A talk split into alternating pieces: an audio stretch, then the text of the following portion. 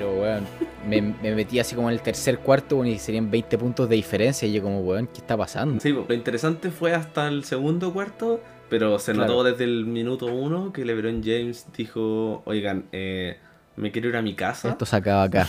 Claro, quiero, quiero Sí. ganar rápido porque jugó brígido, onda. Hace rato que no lo veía con tantas ganas de chocar gente para meter el punto. Onda, atropellando raja gente.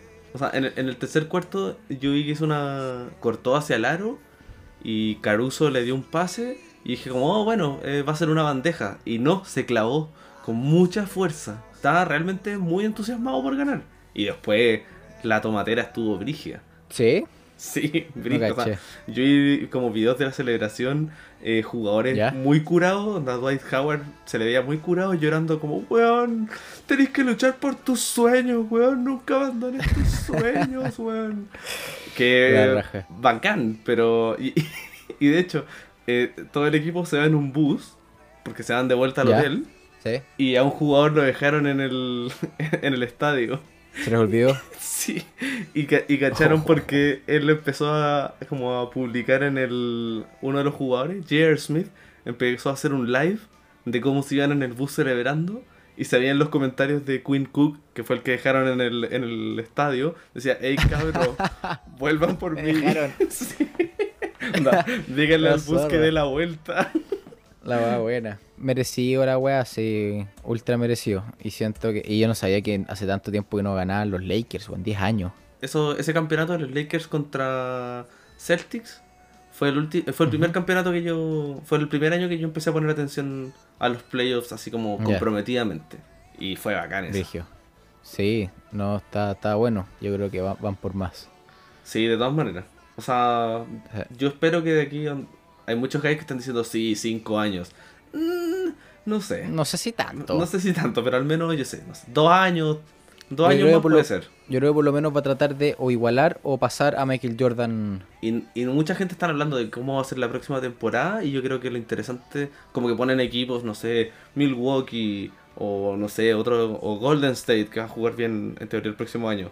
Y yo creo que lo interesante sería si las finales del próximo año fueran los Brooklyn Nets contra los Lakers. Porque sería ¿Por qué? Kyrie Irving, que era ah, compañero de LeBron James cuando ganaron campeonato en Cleveland, y Kevin. Durant, que es como el némesis, por así decirlo, de LeBron, porque son como los dos mejores jugadores, por así decirlo. Claro. Entonces estaría bacán que esa fuera la final. ¿Y tú crees que los Brooklyn podrían llegar? No, no les tengo nada de fe, pero... Ah, ya.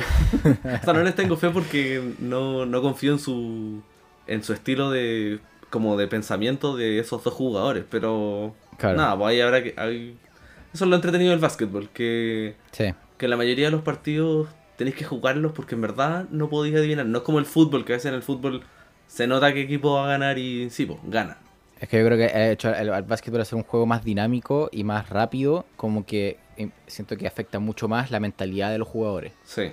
O sea, y además eso de son estar de menos en frente. cancha. Mm. No, y que veis la cara del otro weón. Es bacán. Sí. Ya bueno, eh, hablemos del podcast. Hablemos del podcast, es lo que nos conviene. Eh, bienvenidos al capítulo de hoy. Eh, bienvenidos al infinito, donde hablamos de series, películas, amor y muchos otros colores. Eh, chucha, no, ese es otro no, programa. eso. Eh, eh, y muchos otros Esto- infinitos. y muchos otros infinitos, claro. Hoy día es nuestro segundo capítulo de octubre en nuestra temática de eh, Spooky Halloween. Nu- Nuestra, Em, saga, nuestra saga halloweenesca. No nuestra saga halloweenesca, claro, de, de terror y demás. Eh, estoy acá con el micrófono 4. Daniel, ¿cómo estás tú? Estoy, estoy bien, estoy cansado, tengo mucho calor. Hoy día ha hecho mucho calor en Santiago. ¿Y tú cómo estás? Sí, qué pena. Yo bien aquí, tranquilo, descansado, dormí mucho este fin de semana, así que... ah, eso pasa cuando eh, alguien se va a la playa cuando hay una pandemia, maldito. Exacto. Así que no, bien. Agradecido por este lunes feriado. Y, y eso. Fue un gran fin de semana para ver estas películas. Porque las vi este fin de semana. Ah, buena. Ah, no, ¿tú Sí. pasarte al tiro las películas o...? Sí, o- démosle al toque a Ah, películas ya. porque siento que tenemos mucho que hablar y muy poco tiempo. Claro. No queremos que sea una cuestión que dure tres horas de capítulo. No, no, no. no. Así que, eh, bueno, Daniel, haz la introducción, por favor. Ya, eh, como estamos en nuestra en nuestro mes del terror, por así decirlo, eh, yo le propuse a Tomás que, habl- que viéramos, que habláramos de unas películas que fueron mencionadas de hecho en el Instagram, que, que a mí me interesaron mucho cuando las vi, que son las películas de Ari Aster. Es un director eh, gringo que también vivió como en Inglaterra, creo, eh, que tiene unos 34 años y ha hecho dos películas, más un cortometraje, eh, que son Hereditary y Midsommar. Que encuentro que ambas palabras suenan muy pretenciosas cuando uno las dice en inglés, pero es mucho mejor decirlas en inglés que decirlas en español. así. Sí, la cagó. Como que no podéis decirlas como así como. Ya, si en verdad no sé tanto inglés. No, pero pero, que más tenéis que decirlas bien porque si no, no se, enti- no se entiende nada. Es que más Hereditary la pusieron como en, en español, no sé si en Chile la tradujeron como El legado del diablo.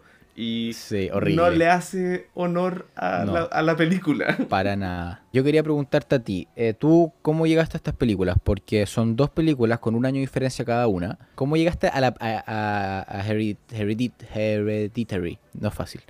Hereditary. Eh, ¿cómo- cómo- Hereditary. ¿Cómo llegaste a la primera?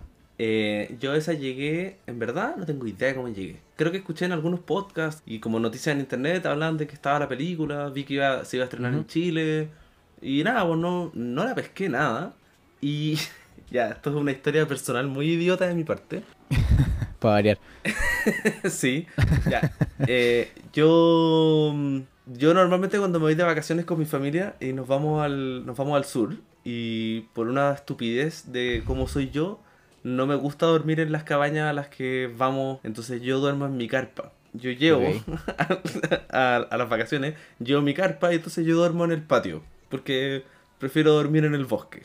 Y la cosa es que hace como dos años más o menos, llevé, igual llevo mi computador y llevo cosas, y de- llevé descargada Hereditary, y la vi el último día, solo, en la cabaña, mientras mi familia había salido a pasear.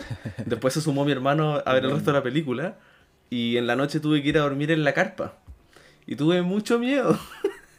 Durmiendo Te solo creo. en la carpa, rodeado de Te creo naturaleza. absolutamente. Y con. eh, y además, idiotamente, me puse a escuchar un podcast eh, en la carpa donde hablaban sobre Hereditary y me acordaba de imágenes de la película y era mucho peor aún. Pero ese fue mi primer acercamiento a ver Hereditary hace como dos años. Y ahí, Midsommar, llegaste por, por Ari Aster. Sí, por, por Ari Aster y por, y por otros podcasts donde hablaban. O sea, como que sabía que, que estaba saliendo. Hay otro podcast, el Flimcast, que ahí ellos hablaban Sí. acerca de, de esta película. ¿Y tú bueno. llegaste por mí solamente? Yo, em, Hereditary, la, la caché cuando salió. O sea, cuando salió me acuerdo haber visto el tráiler y me tincaba mucho. Y después se me olvidó que existía porque, según yo, no, no, no estuvo mucho tiempo en el cine acá o no hizo mucho, eh, mucho sonido. No, no, Eh, pe- no pegó mucho en Chile. No, y no había nadie así como que me dijera, bueno, tenéis que ver esta película. No. Así que como que no, no la tomé en cuenta y después desapareció de mi radar. Pero siempre, cuando, y cuando apareció en, eh, en Prime Video, eh, dije, oh, salió esta película que me tincaba hace tanto tiempo, la quiero ver y nunca la vi. Eh, porque se me olvidó. Así soy pasa con soy tantas malo cosas. Sí, eh, Pero cacha que entusiasmé. esta película no agarró mucho vuelo en Chile porque yo creo que principalmente por, por el nombre que tenía, que era El legado del diablo, y la gente Sí, fue como pues, con la esperanza es de ver. La Monja. Y, Claro, y no tiene nada que ver con eso, porque no, no. no, nada funciona en esa onda. No es de No. ese tipo de terror. Y bueno, y Midsommar, creo que no la cachaba. Me, creo que tú me la habías mencionado alguna vez o, no, o alguna vez la Sí. vi que estaba como po- popular y caché que estaba en Prime Video también y también me dieron ganas de verla, pero nunca hice la conexión entre las dos películas. O sea, no cacháis que era No. el mismo director, por decirlo. No, ni idea. Hasta que tú me contaste no tenía ni idea. Ya. Eh... Ay, es que sí, yo, yo he hablado harto sobre estas películas. Ya, pero... Sí. Eh, cuéntame, va- vamos a hacer como cronológicamente. Entonces vamos a hablar Sí. primero de Hereditary y después vamos a hablar de Midsommar. Así Claro. que eh, tú, igual me importa, ¿cu- ¿cuál viste primero de las películas? Vi Midsommar primero. Ah, ya, yo hice lo mismo. Sí, Quise hacer como un viaje en el tiempo, como un viaje inverso. Ah, no, yo las vi así como casual no sé por qué, fue como ya veamos esta primero. La vi con la Consuelo y fue como ya veamos esta primero y fue no, por ninguna razón en específica en verdad. Y creo que creo que quise dejar eh, Hereditary al final porque era la que más me tincaba. Entonces, Ah, ya. sí. Nada, pero nada más que eso. Tú, tú las viste por, tú las viste de nuevo ahora. La vi de nuevo ahora. O sea, ya, ya la había Ya. visto. Midsommar la Sí, vi hace como un año más o menos. Y creo, ya, esto me parece importante mencionar que yo no soy tanto de ir al cine, generalmente. No gasto mi plata en ir al cine si puedo eh, después verla en otro formato. Son, son pocas Claro. las películas que voy a ver en el, al cine, sobre todo no películas como esta, porque, no sé, no, no, no le doy la importancia. No estoy orgulloso de lo que estoy diciendo, pero así soy.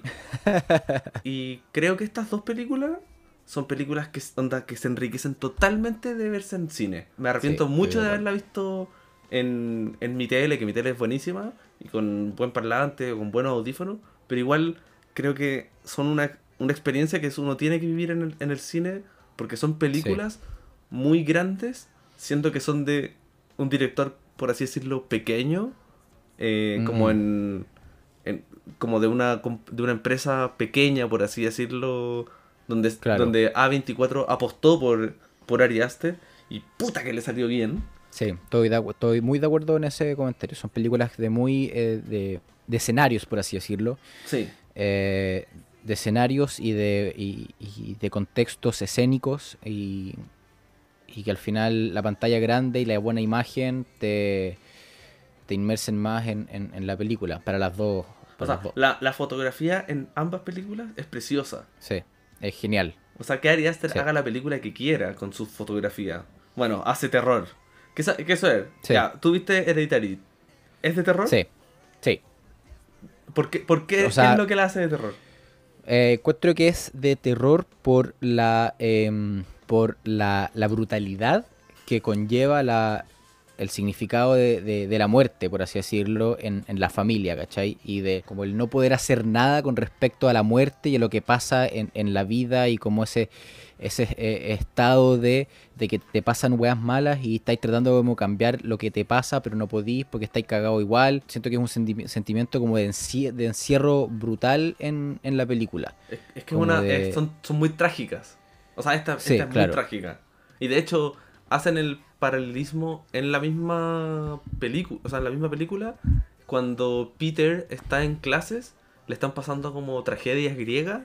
Y todo lo que Sí, hablan son cosas que tienen relación con la película. De Con la película. Lo Sí, sí, inevitable que es la tragedia, de cómo no puede escapar de la muerte. Eso al final lo, eso, lo- eso al final lo que, lo que me hace, además de, de- que la película tenga como la, la- esencia y la- dentro de la trama esté el tema de, del oculto y el espiritualismo y, y- y todo eso, que también me encanta, pero además eh, siento que ese no es como el toque de terror que tiene eh, la película, dado que eso solamente lo hablan al final. Y, o, o como que se, se inmerse Claro. más en la película eh, hacia el final. Se, se presenta de manera más Claro. directa al final. más, más directa al final. Entonces, como que todo se. eh, como que tú al principio de la película no cacháis si va a estar relacionado como con, con fa- fantasma o espíritu. eh, y a medida que vais pasando ya te vais dando cuenta, pero al final es como cómo los mismos personajes eh, toman esta eh, lo que está pasando y además la, la muerte y como la, la- la emoción que conlleva la muerte en sus vidas eh, y cómo cada uno lo, lo- lo plasma en, en- en su día a día eh, es como lo, lo- lo terror y lo incómodo al final que hace la película, Ya, y- encuentro. Y cuéntame, eh, si tuvierais que resumir de qué se trata Hereditary. I just don't want to put any more stress on my family. Man. No, no es tan Em. complejo, o sea, es, es- es raro, pero no es tan complejo, en Sí, verdad. es raro. No, no está complejo, en verdad. Una familia que sufre eh, grandes tragedias y, y- grandes muertes dentro de- del núcleo familiar, que tras esto empiezan a experimentar ciertas eh, eh, ocurrencias y, empiezan a, a indagar más en, en la familia y lo que significan estas ocurrencias dentro de la familia, llevando a, a un, a- un viaje horroroso, por así decirlo. Es frigio este weón de Ari Aster para mostrar cosas horribles en donde tú decís, ya bueno, al menos no la voy a ver. Y de repente estáis viendo No, una eh, cabeza cortada Una llena cabe- de, oh, de hormigas y putrefacta onda, inmediatamente o en Midsommar donde veis como ah bueno al menos se murió y no lo voy a tener que ver y de repente veis que le están reventando la cabeza Y a, y a ti, ¿a ti te gustó esta película? ¿Qué, es- qué, qué es lo que tú encontráis que hace esta película de terror o si encontráis que es terror eh, esta película? creo que es, es terror solamente que no creo que es como Ya. el terror eh, al que uno está acostumbrado como, como lo podría ser Totalmente. el- la- las otras películas de las que hemos mencionado Eh, y creo que es mucho más fuerte que lo que vimos en A Quiet Place Sí. por- haciendo que también se trata un poco de la familia y de la relación familiar pero lo que la hace de terror tragedia. Sí, sí, totalmente. Pero, pero lo que la hace que sea de terror es el hecho de que mm, durante toda la película uno se siente con una sensación de incomodidad muy grande de no te metáis ahí, no hagáis eso, hoy ese es el malo, hoy ese es el... No, ahora ese es el malo. Y con la música, Sí. con efectos de, de cámara, visuales, eh, te manejan el, el hecho de que estén esas casitas, esas eh, maquetas de la, del personaje de Annie, es brígido, porque son maquetas nomás, pero te, Mm. te, te genera una sensación de incomodidad desde la primera escena en donde haces el viaje desde la casa de, del árbol de la hija y entráis a la pieza de, del hijo. Todo, todo eso Sí. es precioso, pero al mismo tiempo uno dice, algo, algo está pasando aquí que me, que me genera incomodidad a pesar de lo Sí. bonito que es. Es como fuera de lugar, por así decirlo. Sí, eso es. Que yo creo que lo, lo conversaba hace poco, se lo contaba a mi hermano, que creo que... Creo que Ari Aster es como... Yo, yo sé que lleva pocas películas, pero es una especie de... El Wes Anderson del terror. Como en una estética preciosa, Sí. eh, todo bien Sí. cuadrado, perfecto, pero incómodo. Mm. Mientras que con Wes, An- Pero con Wes Anderson estoy diciendo, ¡ay, qué bonito! Qué lindo, sí. Qué ordenadito. Sí, bueno, a mí esta película la, me gustó harto. eh, principal, bueno, algo- una, una opinión más personal en, en lo que es la como la trama de- del espiritualismo y de todo eso que conlleva la película, que es, es una gran parte de, de esto. A mí me encantan este tipo de películas como con, con- con ese tipo de, de- de centro, en donde hay un culto espiritual, donde hay, eh, hay algo raro, ¿cachai? Que apodera a esta familia y, y que no hay escapatoria, ¿cachai? Y que al final eh, todo este ritual o todo este, eh, este viaje de este viaje como espiritual y, y satánico por así decirlo que, que conlleva el- el- a la familia que lleva a la familia eh, funciona y, y funciona y, lo- y el culto lo logra y gana siento que si es que hubiera habido un final feliz para la familia la película ni cagando hubiera sido tan buena No, es que eso, eso sea, es lo el- brígido, que gana el culto y uno Sí. está, por así decirlo, está feliz de que haya ganado el culto. O sea, Sí, no es como Em- otras em- em- películas de terror que uno dice, oh no, ganó el hombre Sí. lobo, el hombre lobo me va a matar ahora a mí. En cambio aquí es, ah, Sí, eh, se cambió el cuerpo, Ganaron. ganó, ganó esta secta de gente desnuda y están todos felices. Y están bien. Y como es que te das cuenta al final, ¿cachai? No, como que no, es- no es un, no es un, eh, no es un- una ganancia o, o una un final como muy como ¡Ah! ganaron, ¿cachai? Como que te das cuenta el toque, ganaron, no, bacán. A medida que van pasando las cosas bien chicas, como que es que al final como si hubiera un puzzle muy grande y las piezas Mm. fueron colocándose de a poco y muy lento. Y al final, al final se coloca la última pieza y tú te das cuenta, concha, estos buenos ganaron. Claro. Y, y que algo brigio que hace Ari Aster es que si te fijáis bien en los detalles, onda, durante toda la película, en verdad está todo en la película. Solo Sí, que no lo viste. Eso, eso, eso mismo te iba a mencionar, que bueno, yo vi la película por primera vez hoy y estuve ya la vista por segunda vez. Y Tercera vez, estaba viendo. Bueno, tercera vez, ¿cachai? Entonces va, va, más, a- va más con mi punto. Estaba viendo un video de un buen que decía que esta película es para verla dos veces. Y no es para no es por verla como dos veces de este tipo de películas que, chuta, sabes que no, no lo entendí bien o eh, sabes que voy a ir a buscar más detalles para buscar más detalles para entenderlo mejor. No, no es eso. Porque al final la primera peli la primera vez que la ves, lo ves desde el punto de vista de la familia. De la familia Sí. y cómo ellos están sufriendo y la tragedia que, que, que, que es ellos y los mismos personajes dentro de, de- del núcleo familiar. Pero cuando lo ves por segunda vez, tú ya sabís cómo, de qué se trata la película, sabéis que hay un culto entre medio, entonces te empezáis a dar cuenta de la presencia del culto dentro de la familia durante toda la película y como que ahí te, te hace más sentido todo lo que pasa y, y es otro punto de vista. Sí, y de hecho, la primera vez que uno la ve, eh, yo la vi con mucho más miedo que la segunda vez, porque la primera vez la veis con, como lo decís tú, con la perspectiva de, de la familia, te dais cuenta de los Mm. horrores que le pasa a la familia, y cuando la veis por segunda Sí. vez decís, obvio que, obvio que tenía que pasar esto, si al final está planificado desde que se murió la abuela hace años, donde estaba todo planificado. Sí. Eh, La abuela la hizo regio, y por eso es más Lo- trágico seca. lo inevitable que es todo esto. Eso pasa mucho más verlo por segunda vez, como que ver- verlo por primera vez, como que no hasta yo creo que hasta la mitad de la película no te sigue una idea de para dónde va la, la, la película, o Sí. como quién es el malo, por así decirlo. ¿cachai? Yo lo que traté de hacer durante toda la película era entender el nombre. Quería como desde el principio tratar de entender el nombre de la película. Como ya, herencia, algo tiene que ver con, con el here- heredero, here- en este caso la heredera, y ahí como que al toque ya, la cabra chica y la abuela. Ahí tiene que haber algo, una, una herencia de la abuela hacia abajo, y después muere la, después muere la pendeja. Fue como, "Mm, puede ser que no sea eso. Claro, puede ser que esté ¿Cachai? equivocado.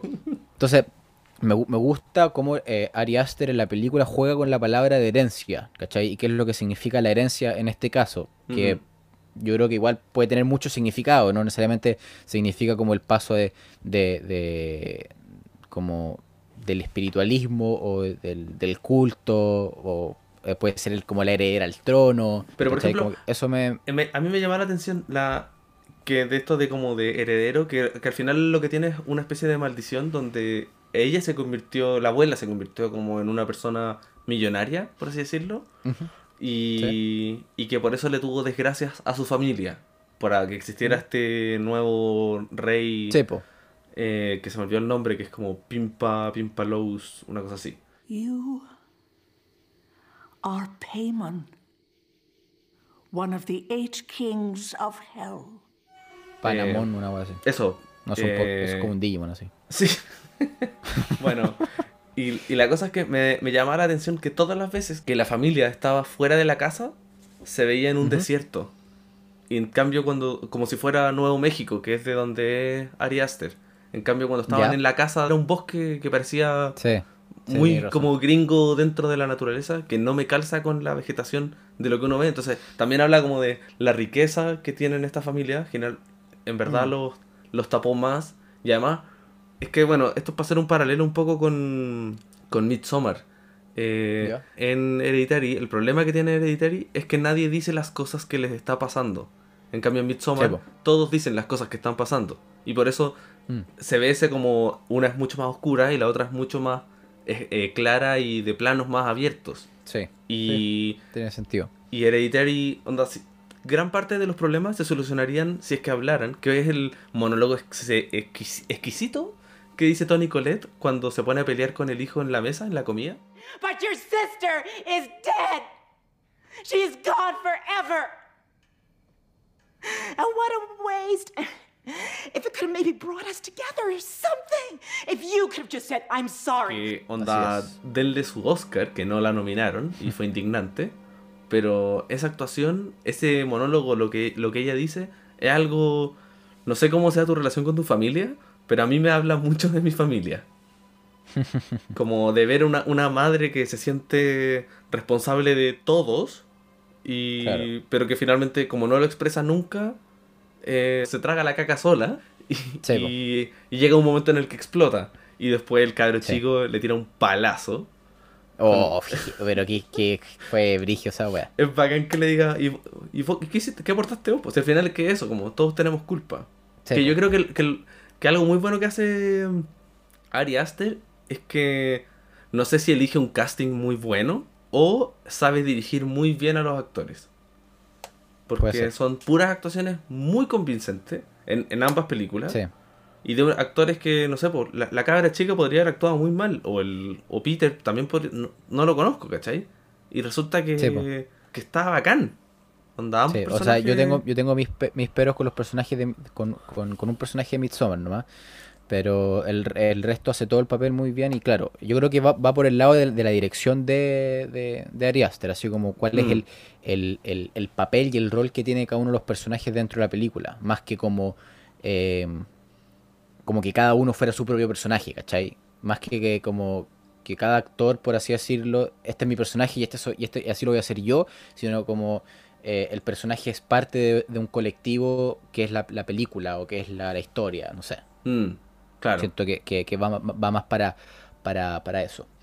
Y de hecho, yo, yo quería comentarte, de, hablando de los personajes, Ujú. que yo encuentro que en, en, en esta de Her- Hereditary, eh, yo encuentro que, no sé si vais a estar de acuerdo conmigo, pero yo encuentro que el personaje principal es, eh, es Peter en esta película. Porque siento que es, es él el que, em, como que, no, no es el que lleva, pero, o, sea, o sea, sí, pero el que demuestra y lleva durante, dura- eh, durante toda la película la carga emocional de todo lo que pasa. Al final, o demuestra, o demuestra como las emociones de, de- de- de la película muy bien durante toda la película. Siento que para mí lo que más me gustó fue el personaje de, de- de él durante toda la película. Siento que Que- fue... Yo creo que podía ser un caso por cada uno de los personajes. Menos el del Mm. papá. Eh, Claro.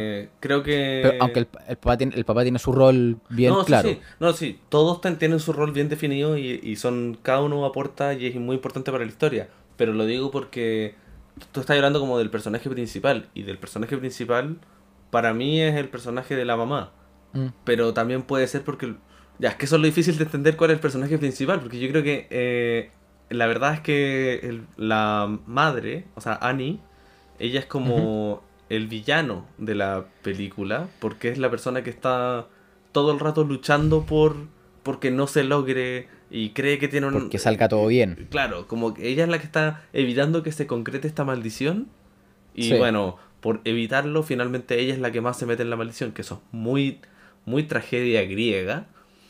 Pero no considero que sea Peter finalmente el, el personaje principal, sino que sería más eh, la hija. Porque, no sé, es como Romeo y Julieta, que a veces Romeo y Julieta son los personajes principales, pero no son los personajes que están más rato en escena, ¿cachai? Claro, pero es, sí, de, sí te es de- cacho. es de quién se trata. Entonces, en ese sentido, el personaje principal quizás sería la, la hija. Puede ser, claro, que se trata más de ella. Pero como justo es la hija que se tiene que apoderar del cuerpo de Peter, ahí es donde, Sí. ahí es donde ah, los tres personajes están aportando mucho a que se construya esta aportando historia. mucho. A mí la, la- quiero destacar, bueno, como tú destacaste la actuación de, de Tony Collette en, en la, la escena de la mesa, que era- fue, fue, sí, fue Goosebumps, así, para hoyo. Yo quiero destacar la actuación de eh, Peter, de que es Alex, eh, Alex Wolf, ¿Qué ha hecho él? eh, cuando... Quiero que haga más cosas. Lo hace el- súper yo bien. lo único donde lo cacho es eh, en la película de Jumanji, la de La Roca. Puta la wea mala. weón. Sí. ¿Por qué la roca vuelve a aparecer de- aquí, weón? Está en todas partes, güey. Eso, la roca elige muy bien con quién actuar. Claro. Emily Blunt, Bueno, el cabro de Emily. Blunt. Sí, la roca vuelve. Ah, la wea. Vamos a tener que hacer un capítulo solo de la roca, weón. Totalmente, se lo merece. Se lo merece. ya, bueno, quiero destacar cuando, cuando muere, eh, cuando mata, entre comillas, a la, a la hermana, a Charlie, Sí. que ahí la actuación de él es brutal. La encuentro que- así como...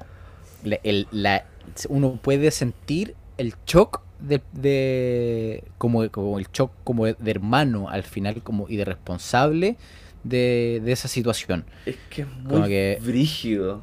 Que al final, bueno, después te explican que esa muerte está elaborada, al final está... eh, Sí, pues de hecho estaba desde antes. Cuando uno pasa, uno se ve que Sí, hay po. un signo en ese mismo poste. sepo, y ahí está la, la, la vaca muerta, la, la vaca estaba muerta. Era un ciervo, creo. eh, o era un ciervo. Y, pero bueno, al final, la reacción de, de este weón, de al final de no soltar el manubrio, ¿cachai? Con los ojos llorosos, no pudiendo ni mirar por el espejo retrovisor. Que eso, cuanto que Ari Aster lo demostró muy bien, como desde la percepción de los ojos de- del cabro chico. ¿Cachai? De- o sea, de, de- de este cabro, como que al final, como mirando el retrovisor y después devolviéndose al toque, como si fuera Ay, la, la misma hecho. cabeza. eh, No, y además- Y él, ya, ya ahí manejando lento, ¿cachai? A la casa. Y, y después mostrándolo como llega lento a la casa, yéndose a acostar, ¿cachai? Y toda esa escena, desde que la mata hasta que la mamá la descubre en el auto, la encontré pero brutal. Para mí, para mí es- esa yo creo que es la, onda, el momento donde yo estuve más incómodo dentro de la película, onda, donde, Sí, lo pasé- donde igual. más me angustié, porque ya, yo nunca he estado cerca de matar a alguien manejando. No, sí.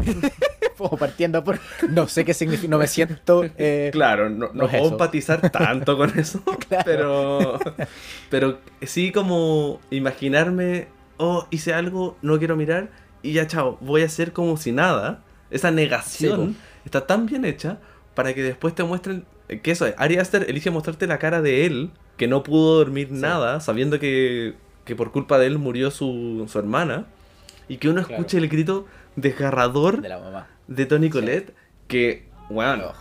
esto haciendo también un paralelo con Midsommar, ¿qué onda lo bueno que es este weón para, Para los gritos. para grabar gritos de mujeres desconsoladas, weón?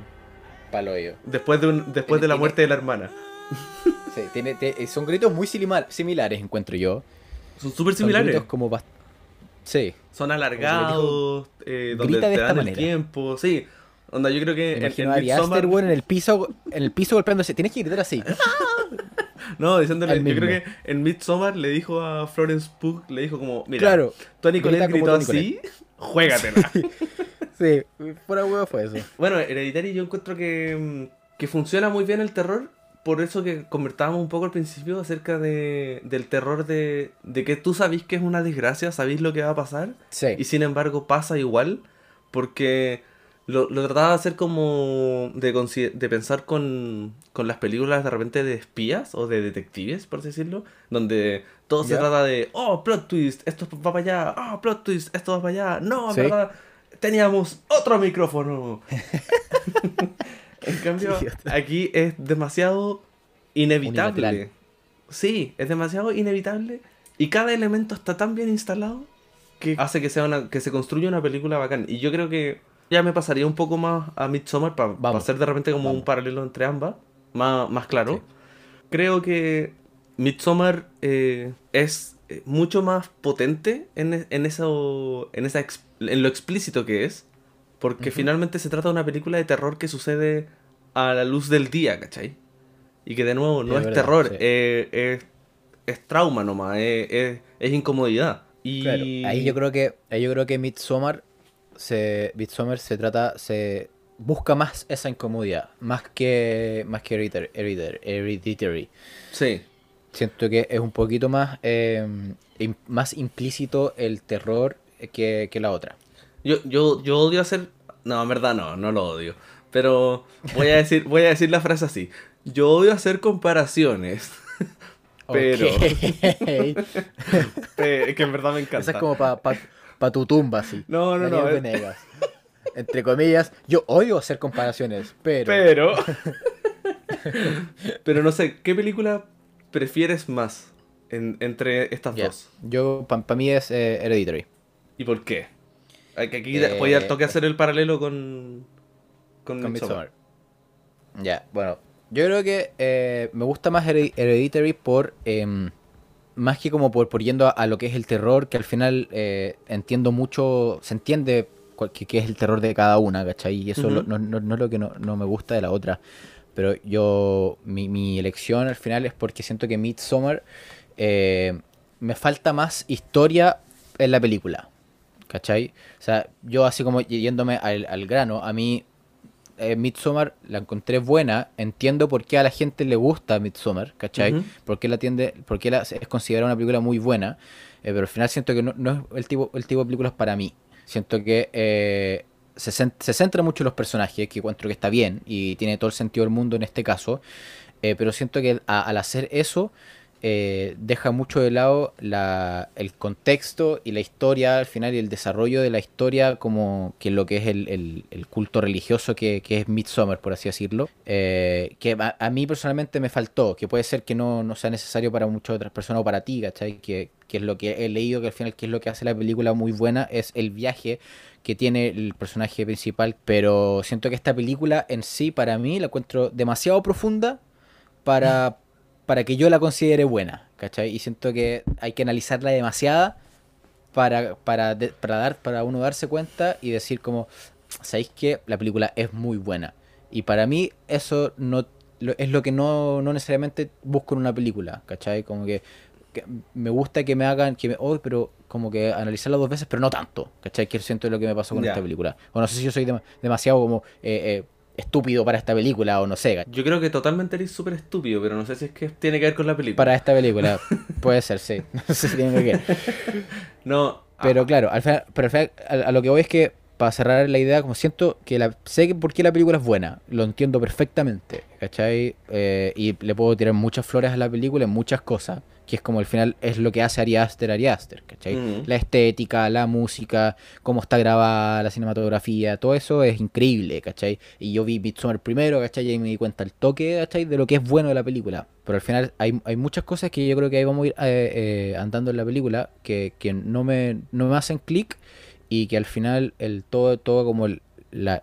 Me, me- me faltó más explicación y desarrollo en la misma historia que, que los personajes, ¿cachai? a mí, a mí justo me pasa que, que, bueno, que puede ser un poco relacionado en eso, pero a mí me pasa que, o sea, con, con ese tema como de la inteligencia que decía ahí, eh, Sí.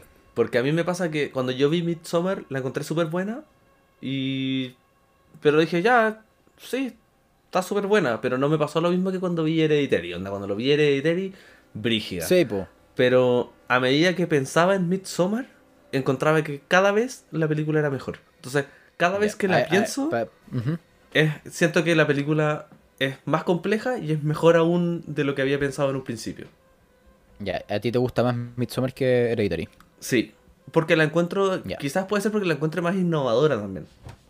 Puede ser, totalmente, sí. Siento que ambas son bastante innovadoras, pero creo que, por ejemplo, si le requerís recomendar a alguien películas de terror y que le gustan películas como La Monja, no... no- sé, creo que Hereditary es más fácil de decir ve esta que Midsommar.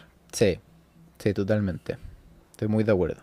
Porque Como en, que, en- eh, en Hereditary podéis por último ver a, a Tony Colette colgada al techo pegándose cabezazos contra la puerta del entretecho.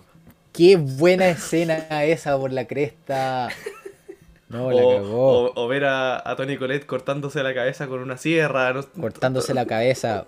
¿Viste? Es excelente. Excelente.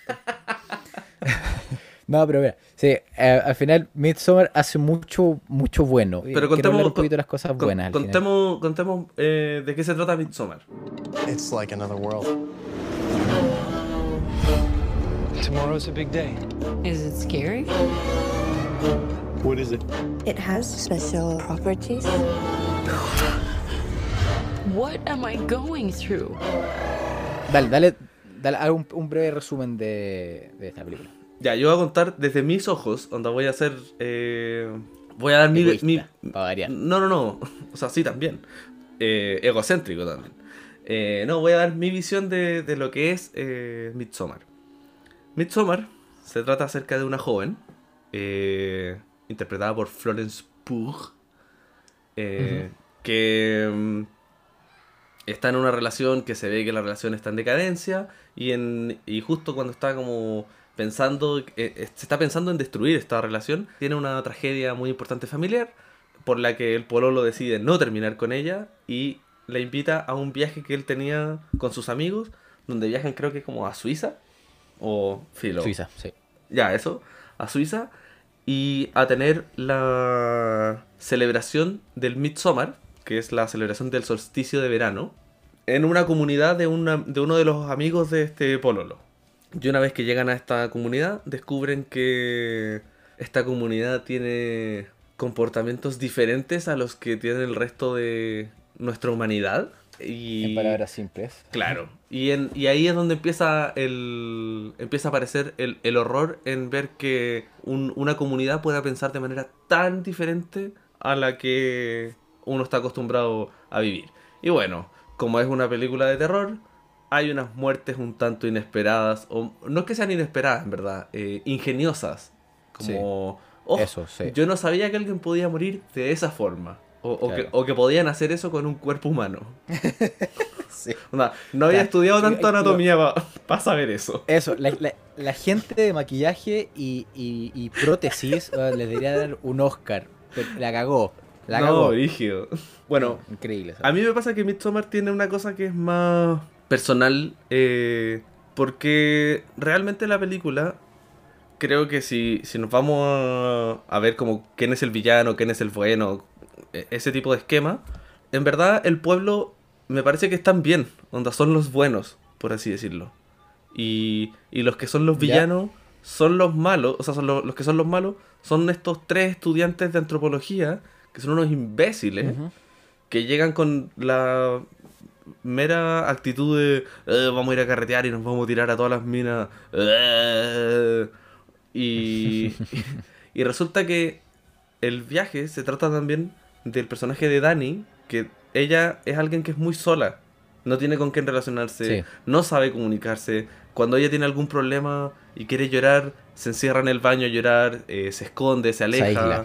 se aísla. En cambio, al final descubre una comunidad en donde, como conjunto, siempre se acompañan en el sufrimiento. Onda, ese proceso, Sí. ese momento al final de la película donde ella está llorando y todas las mujeres que están alrededor de ella empiezan a llorar con ella a- al, al mismo ritmo y le ayudan a como controlar su respiración, es tan bonito, eh, tan sororo, que lo encuentro precioso. Pero que también daba cosas muy perturbantes, como cuando el cabro estaba teniendo sexo con, con la jovencita y están todas las mujeres atrás gimiendo con, con ella. Eso es Sí, muy ella. bizarro. Un poquito. Y cuando llega la otra, la otra vieja como a empujarle el poto, onda rarísimo. Ay, sí. Es como, ya, está bien, está bien que esto te- todos juntos gimiendo, ya, pero tenéis que empujarle el poto, weón. Pero O tiene sea, que se ve perfectamente bien haciéndolo solo, o sea, no, no creo que necesite tu ayuda. tiene que ser tan de culto esta wea. Ah, la, la unión llega hasta tal punto, encuentro Sí, yo. o sea, que un poco lo que comentábamos en el, en el capítulo pasado, donde yo decía que Rick and Morty se, esfuerza, se esforzaba como en hacer cosas, anda, mira lo bizarro que se me acaba de ocurrir. Siento que Ari Aster, Exactamente fue eso. Ari Aster hace eso, pero creo que lo justifica muy bien. Sí. Onda, tiene, tiene sentido, porque al final es todo el pueblo que quiere que esta joven quede embarazada. Entonces, es un poco como apurar el proceso. Personalmente, a mí no me ayudaría a apurar el proceso. Pero bueno, a él le funcionó. Eh, no, no sé qué, qué pensaste tú en general de. O sea, sé que dijiste algunas Bueno, cosas. el encuentro bacán, el, eh, lo primero voy a, decirte como lo que me gustó al final de la película, que es eh, el, eh, que es lo mismo que, para como tienen vuelta atrás a, a la a Hereditary, que es el rol que tiene cada uno en la película, ¿cachai? Que eso, de nuevo, está muy bien contado, está muy bien hecho, está muy bien dirigido, ¿cachai? Como el papel que tiene cada uno. A, a- a mí, el único que no me gustó mucho fue el personaje, el, el- el personaje del Pololo, no por el personaje, que obviamente el, el- personaje es un idiota, ¿cachai? Es un, es un Que ese weón actúa súper bien, weón. ¿cachai? Es el peor, peor Pololo del planeta. Es un papa Pero es frita, como weón. que de repente como que siento, al final siento que la actuación de él como que de repente como que no, no, no lo encontraba tan saco wea como debería ser, ¿cachai? Como que de repente lo encontraba demasiado dócil la actuación. Es que yo creo que en parte eso como dócil que tú decís, igual tiene que ver con el uso de drogas. Onda, él estaba muy drogado en gran parte de la película. En gran parte de la película, sí. Y no sé si cachaste, yo sé que mostraban en un principio, por ejemplo, cuando llegaban al pueblo le mostraban ese como rito de, de, de enamoramiento, de poción de cómo enamorar a, a un hombre. Donde Sí. ella se cortaba, como que echaba menstruación en un, en un jugo. En un vasito. Claro, y después se, se, cort- se cortaba como vello púbico y, y no me acuerdo que otras, otras cosas más. Eh, le ponía creo que un, un- como una estotita, una cosa de madera tallada debajo de la mesa, debajo de la Debajo cama. de la cama, sí. Eh, ya, en la película sí se ve en un momento y no lo marcan, no es tan evidente, pero que eso es donde le- No, po. yo digo que es bacán de Ari Aster, que te está Sí. mostrando la película, solo que tú no la ves, eh, no ves esas pistas, que se ve que por ejemplo el vaso de él es más rojo que el vaso del resto. Y de hecho, con eso que te decía de, de que te muestra la película, al principio de esta película, él se muestra un dibujo donde te cuentan toda la película. ¿A dónde? La, la primera imagen que aparece al principio de la película se ve como unos dibujos, que son los mismos dibujos que se ven en, en esta casa donde duermen ellos en este pueblo. Y, y con esos dibujos se ve eh, se ve la muerte de la familia de, de Dani, se ve todos yendo a este pueblo y se ve que mueren cada uno del pueblo y que ella sale la reina de la primavera. Ah, Brigio. Pero claro, uno lo ve al principio y dice, ah, bueno, es un dibujo bonito, filo. ¿Y esos antes, antes de que se fueran a Eso es- Suecia? Eso es antes de... onda, así empieza la película, es la primera imagen. Ah, Origio. O sea, de hecho, no estoy tan seguro si es literalmente la primera imagen o es después de que se muestran las cosas de nieve. Según yo, Ya. onda así parte, onda te ponen el logo de A24 y pasamos a, ver esta imagen con una música de fondo muy bonita y uno dice como, ah bueno, parece Claro. que voy a ver algo de la importancia. No, po, pero si ahora, ahora que tú ya la viste, vais, la pausáis, veis eso, es brigio que está toda la película contada y se ve que la muerte salvó a Danny muchas veces. ¿En qué sentido? Es, que en esa imagen se ve, se ve por ejemplo los tubos de que van a la boca de los papás y de la hermana y se ve que la Ya. muerte cortó el tubo de ella. Ok. Son, son- eh, estoy hablando del, del- del dibujo al final, no es, no es Sí, sí, tanto sí. de cómo es la, la película. En la, en la película, sí, sí te cacho. O sea, eh, eh, yo encuentro que la película está centrado 100% en ella, en Dani, Mm. y el, el- el viaje que conlleva eh, ella durante toda la película, que es que un análisis que vi de la película que lo encontré bastante eh, profundo, ¿cachai? Eh, era al final que el personaje Dani pasaba como por ciertas fases dentro de la película. ¿Cachai? Como al final, Sí. como el, la primera fase era como antes de irse a Suecia, y donde estaba hecha pedazo. Después, como la segunda fase era cuando llegaban recién a, a Suecia y, y eh, tomaban los hongos, y ahí estaba como media como rehúsa de hacer los hongos, de participar, y cuando te- tiene como este ataque de pánico se va lejos al bosque porque no quería que nadie la viera teniendo el ataque de pánico. Claro. Y así sucesivamente como que va evolucionando, por así decirlo, y se va desarrollando como personaje eh, en, en, Y- en otra cosa, por así Y, y decirlo. que su adaptación es adaptarse a este pueblo también, porque al final A este pueblo. quienes O sea, la acogen son los de este pueblo. Y ahí yo encuentro que el pueblo funciona muy bien como personaje, que, eh, que es lo que te, te hacen mostrar en, en la película, que el, el pueblo y el, la gente es parte de un organismo y to- todos, eh, intera- y por, por lo mismo, eso lo demuestran con las mismas interacciones y, y en, lo que tú decías de cuando la acompañaban llorando, cuando la acompañaban eh, a la otra mina gimiendo, cuando, cuando se eh, aplast- cuando se tiran lo- los abuelos del precipicio y el otro y, uno de los viejos todavía sigue vivo y está eh, gritando como gimiendo todo, Todos el pueblo gritan está con él. gimiendo también Que, que al final es una, es una comunidad. Sí, po, pero al final es como la empatía eh, rodea a esta comunidad Mm. totalmente y es, y es- es parte de, de un, de un colectivo y de un organismo, por así decirlo, en donde son todos uno. Y siento que al final esa, ese sentido de, de miseria y de, de estar solo, eh, que partió siendo Dani al principio, ¿cachai? Que ni siquiera estaba como con el pololo, como que al final la, la mostraban muy sola en general. Porque el pueblo era Eh, de mierda. y después como pasando de eso a eh, estar ser parte de la comunidad y siendo como feliz en este entorno un poquito eh, sádico pero logra ser feliz ¿cachai? como que se siente parte de Pero es que, es- que- es- este pueblo, no sé, uno dice que es, es sádico, pero en verdad Sí. tiene, tiene sentido, o sea, tiene una, una lógica que, que puede hacer sentido, ¿cachai? Que en ese Sí. sentido es como un buen, un buen culto. No, Sí. no digo que los cultos estén bien, pero... claro no es que yo sea parte de un culto de nada Claro. pero, pero sí tiene sentido, como dentro de las normas de la lógica que tienen, sí son razonables. sí O sea, la única cosa que no, que no tengo ninguna idea de por qué lo hicieron es porque había un oso. Y no sé si tengo que entenderlo. sí yo tampoco Pero, pero O sea, tiene, está lleno de elementos bacanes. sí Que ahí es donde me acordaba un poco acerca de I'm Thinking of Ending Things. Película que, que, que casi hablamos y no hablamos.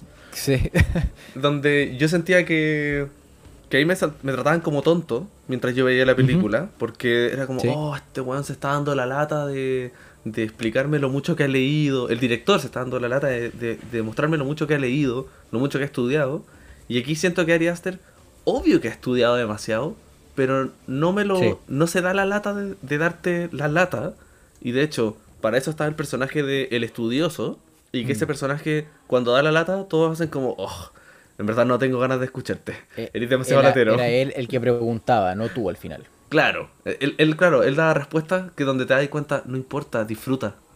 La película Sí. está entretenida. Podéis parar de Claro. hacer preguntas, podéis parar de pensar en tu tesis si a nadie le importa?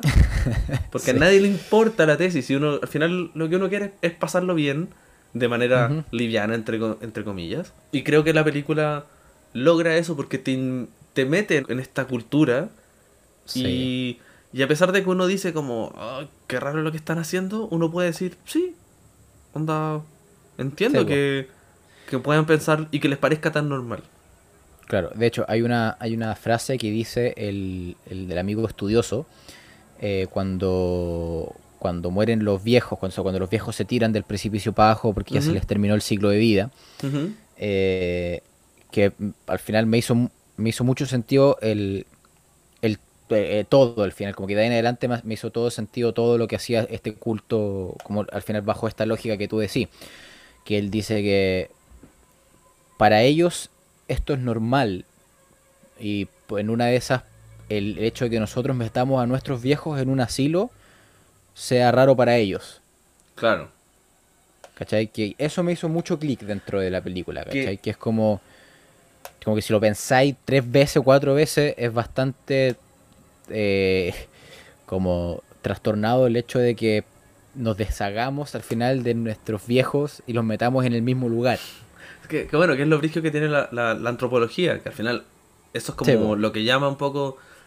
ah, Porque yo lo conversaba hace un par de años, creo que con mi hermana o con algunos familiares, hablábamos de que es brigio que nosotros en la edad, en, en el siglo XXI, nosotros estudiamos la cultura maya y azteca y nos parece una estupidez que los ahueonados les gustaba ponerle tablas en la cabeza a los niños en su cráneo para que les quedara como cabeza media como de huevo para que se parecieran más a los dioses que, Claro. que estupidez más grande pero en nuestra sociedad actualmente eh, no nos parece tan extraño que una mujer eh, quiera ponerse implantes eh, en, en los senos o quiera sacarse Sí, como po. parte del o alguien se quiera sacar como parte del cuerpo o levantar el poto o, o tener injertos de, de pelo como por, porque eso sí está bien y, y lo otro Sí, no po. al final cuando uno Es- agarra es esa distancia prácticamente lo mismo. Sí, cuando uno agarra esa distancia es donde uno cacha, oh, chucha, eh, somos súper raros, weón. Sí, po. claro. Eh, a- y eso al final lo que me hizo como... eh, al- algo de lo que me gustó la película era como e- ese sentido de... de no, no, no incomodidad hacia lo que hacen la lo que hace este culto, sino al final es como a la incomodidad que tiene los otros hacia lo que hacen, ¿cachai? No sé si me, explico como la, la diferencia. A, a, lo- a los, al, a que el idiota se ponga a mear en el...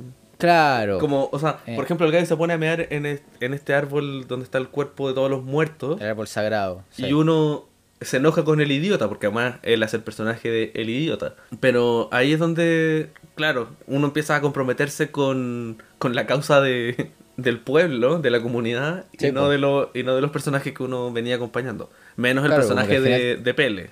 Sí. Porque que ese, que ese personaje es muy bueno, como de corazón. De corazón, sí, sí. Él, él le enseña es- el, el tema de, de la familia, de, oye, yo a mí se me murió mi familia Sí, en po. un incendio, no te voy a decir qué tipo de incendio fue. Sí, yo caché esa weá después, weón. Como que de- después de haber visto la película, después creo que estaba leyendo la weá y fue como, él dijo el incendio. Concha la lora, weón. Claro, no Oye. se murieron en un Ahora incendio, entiendo el incendio. pero me acogió mi familia. Y ahí es Mm. como, ah, onda, mi, mi comunidad fue la que me acogió. Sí, po. Sí. Y ah, quería contarte algo no mucho que ver, pero sí que ver que algo que un, un tema que es súper importante dentro de esta película. Y yo voy a decir, eh, guiño, guiño, yo nunca me he drogado en mi vida. em, y creo, pero creo Ok, dale, continúa. que esta película es la que mejor adapta las drogas a la percepción del personaje. O sea, para que el, el público vea y diga, oh, estoy drogado. Creo que el, el efecto de que a ella le salga pastito por la mano, de que las plantas se empiecen a, a- a mover, de que el árbol, a ver. de que las flores crezcan y se achiquen, todo eso, toda esa cantidad Sí. de detalles, les digo, sí, así es estar drogado. Pero insisto, yo nunca me he drogado. lo sé. O sea, claro. Desde mi ignorancia, digo, Yo supo. claro, está, está muy bien hecho. Pero, Ah, pero ¿qué voy a saber yo? Claro, no, sí te cacho. Sí, estoy, estoy Y, de acuerdo. y que es un elemento súper importante dentro de la película, porque finalmente, no sé, la última media hora están toda la película drogados. Todo el rato drogado. Sí. Todo, o sea, todo el rato. todo, eh, todo el baile del, del- de la reina de primavera, sí, po, el, todo el loco que, que le aplauden en la cara y queda todo drogado. Hay mucha droga en esta película. Hay caleta de droga. Y los gallos Sí. consumen droga. Bueno, y en, y en Hereditary, el weón Peter consume bastante marihuana. Eh, bien marihuanero, sí. Sí, Sí, pastor algo loco. tiene con la droga. bueno, ah, otra cosa de esta película que, bueno, una- te, te quiero comentar a ver que, a ver si tú me puedes refutar o explicar el por qué. Ya, Eh, ojalá. Hay, ojalá, pero hay una cosa, no, hay dos cosas. Que eh, hay una cosa que no la entiendo para nada y hay otra cosa que me hubiera gustado que pasara. Ya. La primera cosa que no entiendo para nada, ¿por qué tuvieron que hacerlo así? ¿Ya? Era la es al principio la muerte de los papás y la hermana de Dani. Como que no entiendo por qué la tienen que la, la tenían que hacer tan trágica. O sea, no sé si era para darle un sentido de tragedia así eh, brutal a la, a la mina. Pero siento que eh, toma un protagonismo innecesario el, el cómo murieron los papás y la hermana. ¿cachai? Como si, es como si lo hubieran a retomar después. Pero al final queda ahí. Eso no me gustó de la, Ya. de la película. como Yo creo, no- no- yo creo que sé por qué. O sea, es medio chamullado lo que voy a decir, pero yo creo que es porque te instalas que si es que esta hermana se comportaba de esta forma, tiene que ver una cosa con la familia. Porque Dani también por eso no sabe comunicarse con su familia, porque la que tenía los problemas era la hermana, entonces, ¿por qué me va a meter en problemas? Sí. Como le ayuda a enseñar el tema del aislamiento familiar. Y también para que te dé una situación tan trágica, para que sea imposible que ese idiota de Pololo pueda terminar. Porque, qué momento Claro. más brillante la incomodidad de él decir, eh, oigan cabros, eh, viene mi polola eh, y por si acaso le invité al viaje con nosotros, pero pues. no va a viajar con nosotros.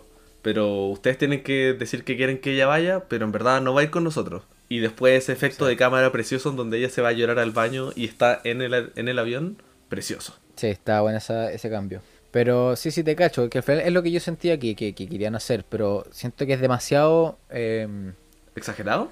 o complejo, no sé, que al final, como que, ¿por qué tenían que mostrar al final que la hermana fue suficientemente inteligente y así brígida en agarrar los autos, prenderlos, amarrarlos a un tubo, a los tubos de escape, pasarlos por toda la casa, para ponérselo a los papás, a la pieza de los papás y después metérselo en el hocico? Es que también hay, otro Pues- detalle. Hay otro detalle que es importante. De que si tú veis cuando ella llama por primera vez, los papás están respirando. Están vivos. La primera llamada que ella hace. Y el pololo le dice, oye, relájate. Onda, lo más probable es que estén bien. Ya, sí, tenéis razón. Están bien. Entonces no decide perseguir eh, más motivación, ¿cachai? No, no decide llamar a, los, a la policía o llamar a alguien para decir, hey, vayan a ver a mi familia. Es como si... si- Entonces ella atrasa el proceso y finalmente, de una u otra forma, ella igual es responsable de la muerte. Se puede sentir Claro. responsable por la muerte de sus padres porque ella supo la información y no se la comentó a nadie por miedo de decir, ah, es que van a creer que estoy loca. Entonces, creo que sí, puede ser que, que sea muy dramático lo que se le ocurrió a Ari Aster, pero creo que está creo que bien. Yo creo que va de la mano con él. Sí, como se le ocurrió una gran idea, dijo, ¿cómo va, ¿cómo va a perder la oportunidad de tener tan buena idea? Creo que... Que la encontré genial. Eh, Mm. Está muy buena la muerte. Es como del juego el mío, la wea. Sí, sí. O sea, es que yo sé que es una técnica de suicidio común, pero de que la gente pues, como que se no mete en el, compleja. en el auto, claro, no así de Sí, pues. elaborada. Pero yo creo que sí, Sí. genera un, un cargo de conciencia en el personaje de Dani de que no haya podido... de que ella podría haber hecho más y no lo hizo. Ya se te cacho. Sí. Ya, Sí, ¿se lo perdonáis se a Ari Aster ahora? Perdónale, lo si lo otro- hace bien, weón. Lo otro que encuentro que pu- pudo haber mejorado un poco más, pero eso a mi gusto, ¿cachai? Como que para darle un poquito más de sentido al tema del culto, eh, como, como personaje, como parte de la historia eh. De la mina también. Eh, y, y al final también la, la- la participación de, de Pele, de- del amigo, que él le gustaba la mina, se nota que le gustaba la mina desde el principio, ¿cachai? eh, que la traía y que después cuando tienen esta conversación en la pieza que le dice que mis papás también fueron sacrificados, perdón, quemados. eh, eh, y todo eso. me- hubiera sido lindo, o bueno, no sé, hubiera sido más un factor wow, en donde el, el Pele hubiera eh, organizado la muerte de los papás y de la hermana. y que el- no, el, el cul- eh, hubiera, hubiera sido partícipe el culto en traer a la mina a, a esta, a esta cuestión porque él está enamorado de ella. no, yo creo que yo creo que sería más es que yo no sé si de hecho es realmente que esté enamorado de ella. Yo creo que es una cosa más de Puede ser como de familia. Sí, de que ella, finalmente, de, de los amigos, él es el único que tiene corazón, el Sí. único sensato, o sea, independiente de que Sí. vive en un pueblo donde matan gente sin parar. eh, Claro. Pero él, él es el único que ve el problema que tiene Dani y se acerca a hablar con ella. Entonces, Sí. yo creo que, porque él, él le dice, yo quería que tú vinieras, la persona que más me importaba que viniera eras tú, porque creo que quería darle ese confort de aquí estamos en una comunidad y no estáis sola, ¿cachai? Claro, de pertenencia, Sí. de, de acompañamiento, que fue algo que nadie hizo por ella. Y que No, él po. sabía que en su comunidad iba a poder tenerla. No, sí. Hubiera sido eh, Pero, divertido, pero lo que tú decís es más- muy elaborado. Sí, no, sí, demasiado. Lo tengo más que claro. Pero sí, no, pero en general eh, encuentro que sé por qué es una película buena por todo lo que me decís, ¿cachai? Estoy totalmente de acuerdo. Pero no Y- es mi tipo de película, ¿no? Y ahora, pensando en el terror, eh, que, que- que- que es algo que en verdad no hemos tocado mucho en, en Midsommar, pasa que, que el terror está en, en imágenes violentas, pero no es un terror de... Creo que la única escena de terror donde uno dice, ah, oh, qué guay está pasando como de me van a matar, una cosa así, es el sueño que ella tiene de que los gallos se escapan en el auto. Es, es el único momento donde uno tiene como miedo de típica película de terror. Ya, sí, To- Todo lo demás es súper incómodo, sí. pero tiene sentido. Eh, es más, tiene menos pánico. Ah, bueno, y cuando el y cuando el otro, el estudioso, se mete a sacarle fotos al, al libro. Claro, hay claramente algo malo iba a pasar. Ahí, ahí, bueno, sí, es terrorífico que llegue otra persona metido en la piel del idiota. Sí. Y. Qué horrible esa imagen. Sí, esa weá fue horrible. Sí. Bueno, esa, esa ot- ya, ya, ahí tengo otra, otra weá para decirte. La weá de los deformes, ¿cachai? Como de los deformes, que- soy pesado, weón. Bueno, de, de los discapacitados. No, de los hijos nacidos de hermanos. Ya, sí, Que ya. se Esa el nombre. Del- muy... eso, de los colitas de chancho. Del incesto. Eso. Eh, eso lo encontré muy, muy dato. Como que siento que no aportan nada, weón. Le da un, un sentido más freak y, y perturbador a la, a- al culto. Que no lo creo necesario, porque yo creo que ya lo tiene y lo hace bien con, con- con lo que hay. Yo creo que le da más profundidad a la comunidad nomás. Y creo que está... No sé si es que aporta mucho, pero sí le da Sí. más dimensiones a... Mira, estas son las cosas que nos parecen normal. Est- Esto Por lo menos lo explican. Sí, como creo que es raro, Es un, eh, pero se sí, entiende. es, un, se- es un segundo al final en donde lo explican y con eso, ah, ok, hay deformes que eh, son los como, Los chamanes, por eh, así decirlo. claro, que escriben la Biblia del lugar. Que encuentro raro que... O sea, sí encuentro raro que, que es algo a lo que no le dan tanta importancia y que es más estúpido porque para hacer el tráiler de la película te muestran la imagen de, del chamán de este pueblo y no... Y al final aporta poco en la historia. Entonces, eh, es solamente para decir, Ay, ay, ay. hey, en esta película que- también tenemos gente deforme. Pero... Claro, para que sea considerada una película de terror tuvimos que poner a alguien deforme, si no, no nos dejaban. Sí, pero en verdad no sé por qué. Pero claro, no, no, no se alcanza a desarrollar tanto eso.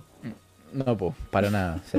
Ese era un, un detalle. Pero sí, no, eh, el, te- el terror de Midsommar es eso, es la incomodidad y el, y el deseo de arrancar al final de este lugar como loco y, y es como eso, como de, de, de- de tú como espectador, como de tener como ese sentimiento de decirles, bueno, salgan de ahí, váyanse rápido, como que está todo no bien, en qué mundo se, que uno se queda en un lugar así. Y, y es lo raro de encontrarse en un mundo donde todo el mundo piensa diferente a ti. Sí, pues, además. Eso genera mucha incomodidad. Bueno, eh, ya llevamos caleta de rato hablando. Sí, Eh, así que te- quiero hacer como un. Dale. Una especie de cierre. eh, o sea, obviamente podemos compartir el cierre. dale. Eh, a mí, encuentro brigio que Ari Aster haya sacado dos películas en dos años. onda, En tan poco rato Sí. haya sacado dos películas tan buenas. Y tengo entendido que la, la próxima película que quiere sacar no quiere que sea específicamente de terror. Y yo, que ese weón haga lo que quiera. Onda. la, el, el uso de cámara que él usa es precioso. Sí, Los colores que usa son bacanes. eh, y creo que La música, alguien- la la, música, está súper buena. muy, muy buena en las dos películas, especialmente en Midsommar. Sí, yo creo que en, es que en Midsommar usa como la cosa nórdica. Juega un papel más grande. Sí. Eh, y creo que estoy totalmente entregado, onda, estoy ansioso por lo que pueda hacer después de estas películas que hizo, porque a mí, de nuevo, volviendo al tema de que nosotros estamos hablando de películas de terror que a mí en general no me apasionan, resulta que me encuentro con estas dos películas que creo que no son... Cuando alguien dice, oye, voy a ver una película de terror, voy a ver Midsommar o voy a ver Hereditary, mm, puede ser que mucha gente no esté tan de acuerdo con que sean películas de terror, pero creo que sí. generan terror y es un terror súper innovador y que at- atrae harto y que además es un terror muy bien pensado, muy planificado, Sí. donde tenéis distintas áreas por donde agarrarte en vez de agarrarte del, oh, salté porque tengo miedo. Sí, no, estoy muy, muy de acuerdo. Yo, eh, Ari Aster no lo cachaba eh, hasta ahora. Y, eh, Hasta es este fin de semana. hasta el fin de semana, sí. Es un director que sí o sí le voy a, le, le voy a hacer seguimiento, sí. Mm. Eh, aunque a mí me gustó, me encantó Hereditary y Midsommar no, no la encontré tanto tan buena, pero sí o sí es, es alguien que tener en cuenta en el futuro y probablemente le quedan muchas películas y claro, y voy por lo mismo, que haga la guay que quiera, porque se nota el tiro. Creo que nunca había hecho esto de ver dos películas seguidas de un mismo director y especialmente de un director como con, con una estética tan, tan particular Claro. que se nota, se nota mucho eh, el director eh, dentro de las dos películas. Y, y eso ya es algo muy bueno y algo que, que, que a mí me, me atrapa y que al final me, me gusta. Y algo que tienen las dos películas, que, que a pesar de que las dos me, me hicieron sentir totalmente distinto, eh, en las dos películas las tenía que seguir viendo, ¿cachai? Mm. Como que a, a pesar de que Hereditary me, me, encan- me, me- me agarró mucho más y como que me, me sentí más, eh, más cómodo con la película que era, por así decirlo, como Ujú. para, para mi estilo, que Midsommar, pero igual Midsommar la, la- como me sentía atrapado y la tenía que se- seguir viendo, porque igual me, me- me agarraba y me, me- llevaba por este viaje que necesitaba saber cómo terminaba. Es Gener- un- Genera esa curiosidad, es frigio. eh, salud por eso. Salud por el buen cine, weón. Y qué pena que, que estas películas en verdad no se pueden ver en cine. Que actualmente estamos Sí, cagados. Porque, onda, si me dijeran, hey Daniel, eh, te- nos conseguimos un cine, ¿quería ir a ver Hereditary o Midsommar? Voy, hagámoslas todas de una, de corrido.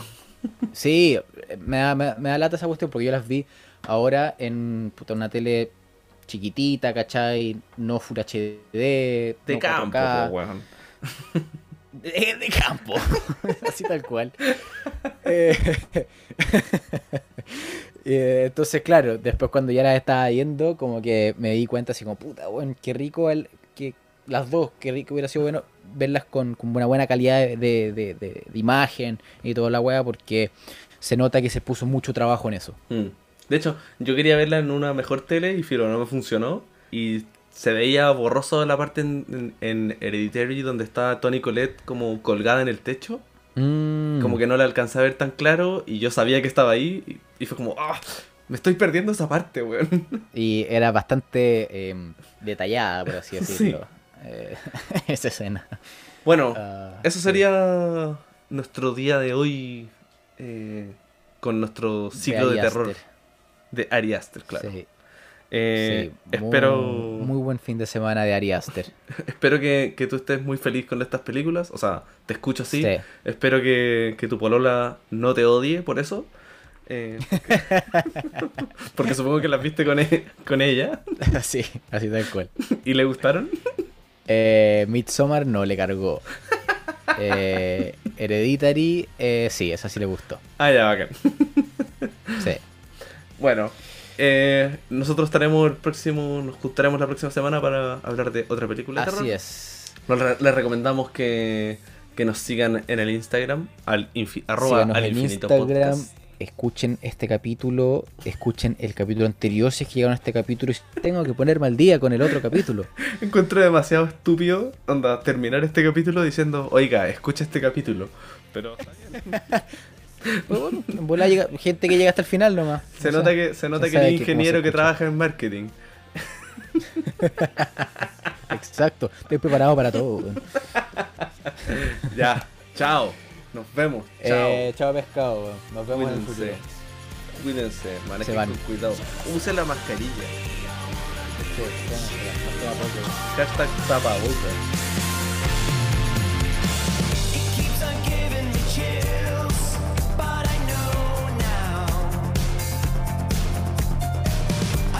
closer we